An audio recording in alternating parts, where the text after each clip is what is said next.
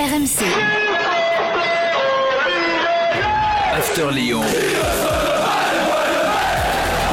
Le podcast Gilbert Bribois. Chers supporters de Sergi Darder et de Yannis Staffer, bienvenue dans le podcast After Lyon. 15 minutes de débat consacré à l'actualité de l'OL avec aujourd'hui coach Courbis. Salut Roland. Salut les amis. Et avec Edouard G qui est à Lyon. Salut Edouard. Salut Gilbert, salut coach, bonsoir à tous. Salut. Alors l'évaluation traditionnelle, bien sûr, après le match face à Nice, et puis des débats comme, comme toutes les semaines. Est-ce que désormais on peut penser que l'OL est vraiment lancé pour de bon après cette victoire Euh, Et puis euh, retour du coup sur le petit mercato de fin janvier express de l'OL, parce qu'on on constate que peut-être que finalement, euh, bah, été un mercato réussi. On va en parler euh, tout de suite dans le podcast After Lyon, et on démarre par l'évaluation. Les bolides sont euh, du côté de Lyon. Eh oui, euh, ça c'est pour le taulier, hein, vous avez l'habitude maintenant. Euh, Edouard, bon, là il y a pas mal de tauliers du coup. Ouais, il y avait pas mal de, de, de tauliers, de bolides. J'ai failli vous mettre euh, Maxence Cracret, euh, pardon, Oh, sans blague. Cacré. Ouais, sans blague. Mais j'ai j'ai préféré mettre Tanguy Ndombele euh, parce que je trouve qu'il a vraiment euh, fait un, un grand grand match. On l'a retrouvé tel qu'on l'avait ret- euh, Il n'y a pas de période d'adaptation, comme on dit. Non, non, non. Alors lui, euh, aucune. Alors justement, il l'explique après en conférence de presse, pas en conférence de presse, mais en, en interview que voilà, il y a notamment avec Maxence Cacré un, un bon lien euh, euh, qui, a, qui a débuté quand Maxence Cacré finissait sa formation, qu'il arrivait dans le groupe pro et que lui était encore euh, encore là. Euh, et puis ça me permet, je ne sais pas si vous vous souvenez, il avait en conférence de presse, il avait eu un petit lapsus. Il avait dit, je suis là pour perforer. Euh, alors que bien évidemment, on a, on a compris, euh, il était là pour performer, mais finalement, on l'a vu qu'il a perforé. Euh, il a beaucoup perforé euh, ce, ce- ce samedi parce que toutes ces passes laser, ces passes devant, ça, ça, ça joue. c'est franchement, c'est, il est incroyable, quoi. Il est vraiment au-dessus du, du lot. Et puis, il a amené toute la fluidité, tout le, le, le, le- le plus une diversité au milieu de terrain, la puissance. voilà, il était, il était un petit peu partout, mais c'est vrai qu'on aurait pu citer d'autres. Mais bon, il faut quand même citer Tanguy Ndombele. Coach? Ben, si tu veux, je, je crois me rappeler quand même que ce, ce joueur qui a été très très bon, c'est pas la première fois qu'on le voit très très bon, mais je crois que son gros défaut, et j'espère qu'il a progressé là-dessus, c'est la régularité. Donc j'attends de voir maintenant la confirmation que c'est pas un match comme, euh, comme ça qui va après passer dans un match moyen et après un très bon match et après un match euh, moyen. J'attends avec impatience de, de le voir rég- régulièrement, je dirais pas à tous les matchs, mais 8 à 9 fois sur 10, comme on a pu le voir euh, l'autre soir. Et moi, pour ce qui est des, des, tau- des tauliers ou, ou- ou des tops, euh, bah, je suis impressionné par cet arrière central. Kebab, bon, Cacré maintenant, il nous a habitués. Et lui, par contre, régulier, il est. Donc, euh, ce, ce- cet, cet arrière central, sin- sin- sincèrement, quand on peut faire la comparaison à, à Lyon à- à- avec, euh, euh, comment il s'appelle euh, Samuel Umtiti. Um- Umtiti, Hmm. mais il il est nettement meilleur que- qu'Umtiti pour moi. Et en plus de ça, tu n'as pas l'impression qu'il a 19 ans. Il joue comme un vieux briscard. Et quand euh, je vois la charnière avec Thiago Mendes, Thiago Mendes est précieux parce qu'il pourra dépanner à ce poste-là et au milieu aussi, parce qu'on ne va pas non plus demander à Cacré et à, et à Ndombele d'être tous les, tous les deux jouer euh, 93, mi- 93 minutes tous les matchs. Et quand euh, je, je- m'imagine un Denayer en forme avec Loukeba, c'est là de, de, de- de charnière, excuse-moi, mais je serais Bo- Bo- Boateng, eh ben je, je, ferai quand même gaffe. Oui, alors d'ailleurs, faut, faut, euh, c'était pas forcément prévu au programme, mais enfin, on peut euh, détailler un peu là-dessus. Euh, euh, J'imagine que sur Loukeba, euh, Edouard, tu valides ce que dit Roland. Oui, oui, bah, je- je- justement, j'avais noté euh, que, et euh, coach, tu, tu me devances et tu confirmes ce que, ce que certains pensent, c'est qu'il est en avance par rapport à Samuel Umtiti au même âge qu'on fêtait.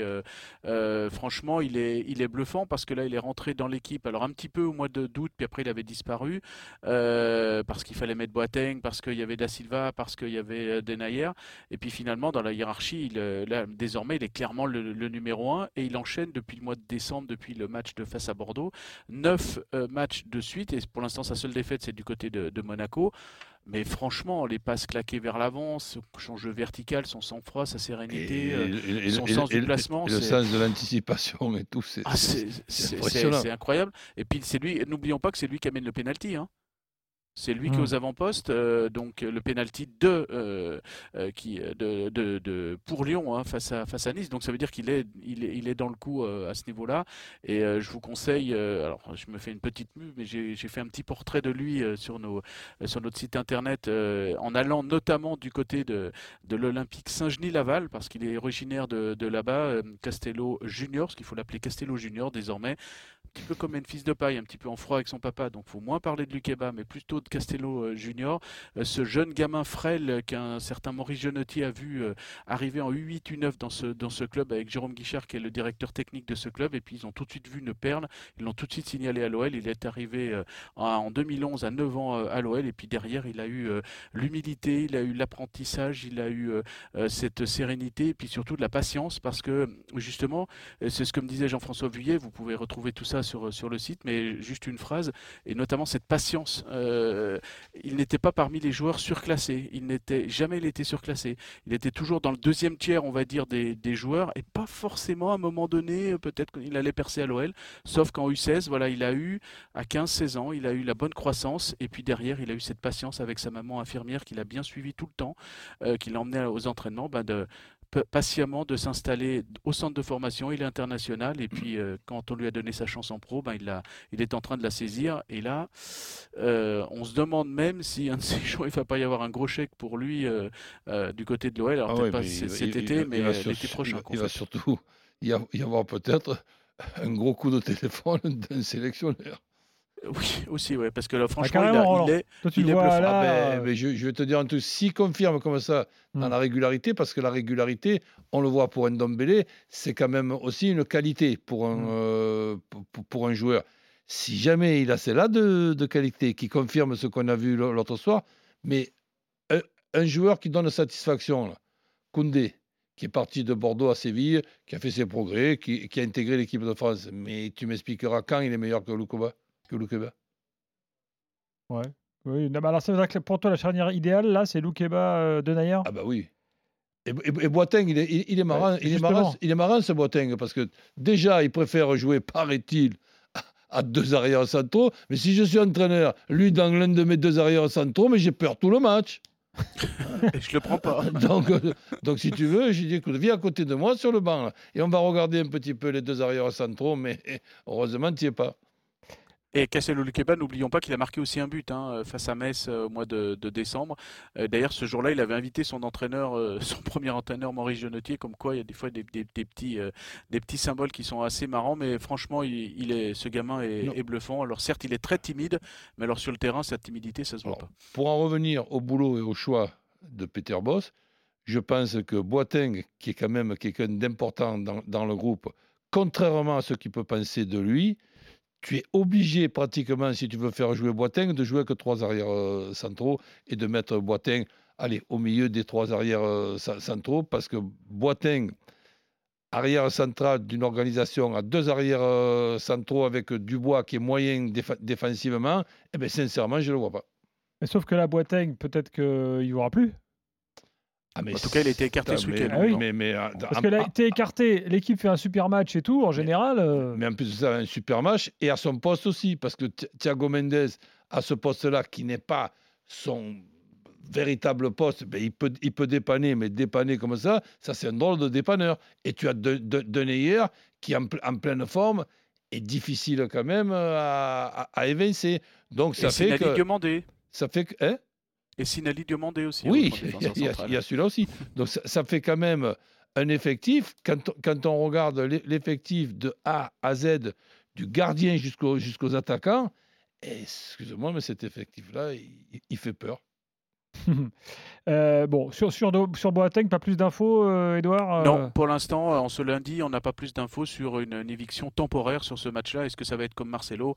A priori, quand même pas. hein. Souvenons-nous à Ouais. euh, mi-août, euh, parce que Marcelo n'était pas quelque part l'homme de Peter Boss. Là, Jérôme Boateng, on peut quand même euh, se souvenir que c'est lui qui l'a appelé le 31 août pour qu'il vienne. Donc, on ne peut pas passer de préféré à pestiféré comme ça en, en quelques jours. Mais c'est vrai que l'homme est un petit peu sur les nerfs dans sa vie personnelle, donc ça se voit sur le terrain et, et d'abord sur le vestiaire.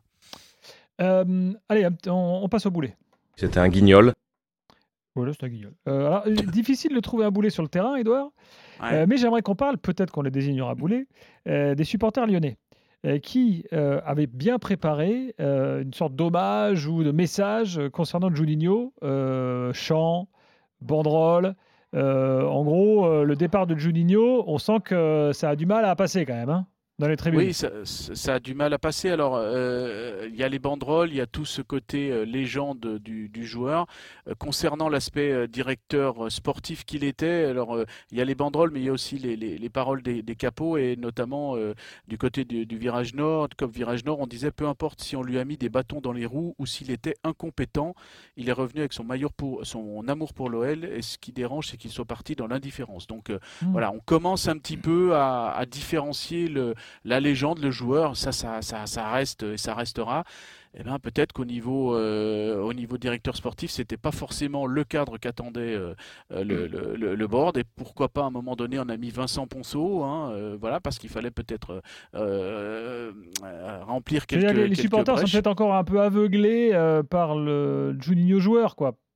Oui, voilà, c'est ça. Alors, on peut être très très bon joueur et peut-être moins bon euh, directeur sportif. Il faut l'accepter, mais c'est pas parce que tu as été moins bon directeur sportif qu'il faut oublier la, la légende. Et euh, moi, pour moi, je, je ne l'oublie pas, mais j'ai noté, on en a beaucoup parlé, euh, quelques insuffisances à, ma- à un moment donné. Il faut être froid, il faut savoir dire les, savoir dire les choses. Et en conférence de presse, que ce soit Bruno Chéroux, et Bruno Chéroux est revenu en avant-poste, Vincent Ponceau l'a dit, voilà, on est revenu à un travail un petit peu collégial.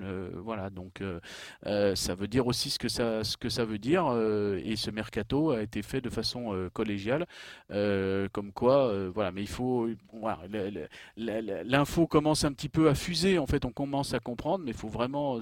C'est pas parce que la, la greffe n'a pas pris en tant que directeur sportif que ça emporte les- tout le reste de, de l'histoire. Et c'est ce que certains supporters ont voulu quand même faire passer. Et, mais c'est vrai qu'il n'y a pas eu de communiqué pour, pour sa sortie. Mais bon, quand euh, Bruno Chéroux est arrivé en juillet 2020, il n'y a pas eu de communiqué de presse pour qu'il arrive. hein. Euh, Voilà, donc euh, le FC communiqué de presse, euh, à ce moment-là, il n'y en a pas eu, quoi, en fait. Voilà. Roland, tu veux rajouter un truc sur, Ben oui, euh, dans- sur Juninho dans, dans le sens que les supporters de, de Lyon, qui puissent se rappeler et avoir une, une certaine euh, nostalgie et reconnaissance du joueur qui a été Juni, mais ça, évidemment. Mais, par contre, euh, il y, a- des choses qui nous échappent quand même. Est-ce que Juni a pensé que son départ allait quand même euh, per- perturber une, une période? Et est-ce qu'il y avait vraiment l'obligation de partir maintenant plutôt que d'annoncer un, un- éventuel euh, départ au mois de, au, mois de juin? Et je crois qu'en en plus de ça, il, il annonce ça dans la, dans- dans- dans la semaine où il y a eu bon, euh, la, la bouteille là. Ouais. Non, c'était dans- avant, c'était après, oui. après, après, euh, après euh, Rennes. Après le 4-1 de Rennes, il a fait ça. C'était dans la semaine qui précédait le match de Marseille. Eh bien voilà, c'est ce que je te Voilà, dis. ouais, donc, il- ouais, ouais. donc si, si- si tu veux, der- derrière ça, il y a eu ce match de Marseille qui, évidemment, s'est mal, mal passé. Der- der- der- derrière ça, il y a eu Paris Football Club euh, Lyon. Toutes des, des- des coïncidences. Sincèrement, je, je- je n'ai toujours pas compris le besoin de, de Juni de partir à ce, à ce moment-là. Il y a des choses qui nous échappent et comme euh, il y a Bon. des choses qui certainement nous échappent, ben, on on peut pas en parler. Euh, passons à la suite parce qu'il nous reste peu de temps et j'aimerais quand même qu'on parle de la suite. Euh, vu le match de samedi, euh, il y a quand même de belles promesses. Alors, avant que vous donniez votre avis, on va écouter Christophe Galtier, qu'Edouard a vu donc après le match, bien sûr. Euh, écoutez ce qu'il dit. Est-ce que ça en dit long quand même sur les possibilités lyonnaises? Le constat de ce match-là, c'est que le très haut niveau, c'est ça. Sans rien reprocher euh, à l'ensemble de mes joueurs, il faut retenir ce qu'est le très haut niveau et Lyon nous l'a démontré ce soir. Voilà. Donc, euh, Et je peux vous dire une euh, confidence que on s'est, euh, parce qu'on s'est rencontrés après, et je lui dis mais est-ce que tu t'es trompé dans ta compo? Euh, Tout simplement parce que voilà, la- la- la- entre mercredi et samedi, c'était presque les mêmes joueurs entre le match de Coupe de France et le match à Lyon. Il m'a dit non non non non non. Mais quand Lyon joue à ce niveau, Lyon est injouable. Ben, si tu veux, euh, je, je- je suis, je suis d'accord avec lui, mais de ne pas avoir euh, précisé qu'éventuellement, le fait d'avoir joué un match vraiment énorme le mercredi avec euh, des émotions énormes et se taper ce Lyon-là trois jours euh, après, c'est sûr que c'était euh, mission im- impossible. Mais je pense que contrairement à ce que des fois j'entends, ce calendrier-là n'était pas évident pour les, pour, pour les Niçois.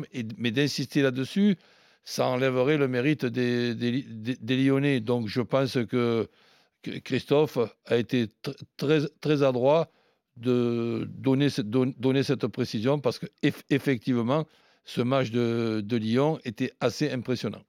Du coup, toi, par hasard, il est toujours très adroit quand c'est face à Lyon. Hein.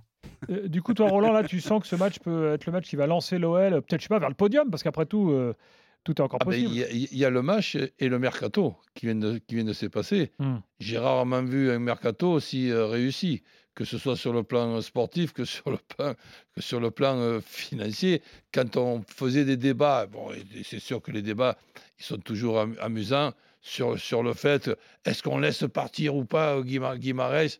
Mais déjà, premièrement, si Guimarães il a envie de partir, ben, tu ne peux pas le, retenir. Oui, et puis en plus, je le prix. Et, ben, quand, quand, on le paye à quatre fois plus que ceux qui gagnent. Et, et ensuite, tu, tu, tu, récupères de l'argent, tu en gardes un petit peu, et, tu, retrouves Ndombele pour les quatre mois qu'il a, qui qui a, joué, qui va pas avoir de problème d'adaptation. Le problème de Ndombele, pour moi, c'est sa régularité dans, les performances. Derrière, tu prends Fèvre avec un contrat de 4 ou, ou, 5 ans, qui, qui pour moi, avec une marge de progression intéressante, un joueur très intéressant et un futur joueur peut-être très, très intéressant tu te sépares du salaire de, de Slimani, tu as, de Marcelo, de Shakiri de, Marcelo. Shakiri, tu, tu, tu, as fait une connerie, ben, tu récupères tes 7, tes, 7, millions de ta connerie et, et tu lui dis ben, merci d'avoir fait ce but contre Marseille et d'avoir fait marquer aussi le, le but de, de, la victoire. Et là, maintenant, je suis désolé, je, je rappellerai, et, et je ne fais que le rappeler, que j'ai l'impression, quand j'entends parler d'ultimatum pour Peter Boss, etc., j'ai l'impression que dans la première partie du, du, championnat, la, qualification pour les huitièmes de finale de l'Europa League, c'était notre entraîneur que Peter Boss qui l'avait faite. Quand je vois par exemple du côté de Marseille, qui aujourd'hui, Marseille est second, et, qu'on tombe dans ce groupe, le groupe de la mort. La mort, la, mort de quoi? Galatasaray, 12e du championnat turc, le, Lazio de Rome, qui n'est pas dans les, dans les cinq premiers et tout. Et, on se tape maintenant du côté de Marseille cette coupe ridicule de conférence qui va peut-être te fatiguer les joueurs ou, t'augmenter le risque de, de, blessure. Et, et peut-être la possibilité de, de, rater le, le, podium. Non, sincèrement, Lyon, pour le moment, malgré deux, trois matchs, et notamment le match aller contre, contre Nice, et évidemment le match contre, contre Marseille avec cette, bouteille sur, sur Payet, on a un, un Lyon qui pour le moment bégaye un peu. Mais il reste encore 42 points à distribuer.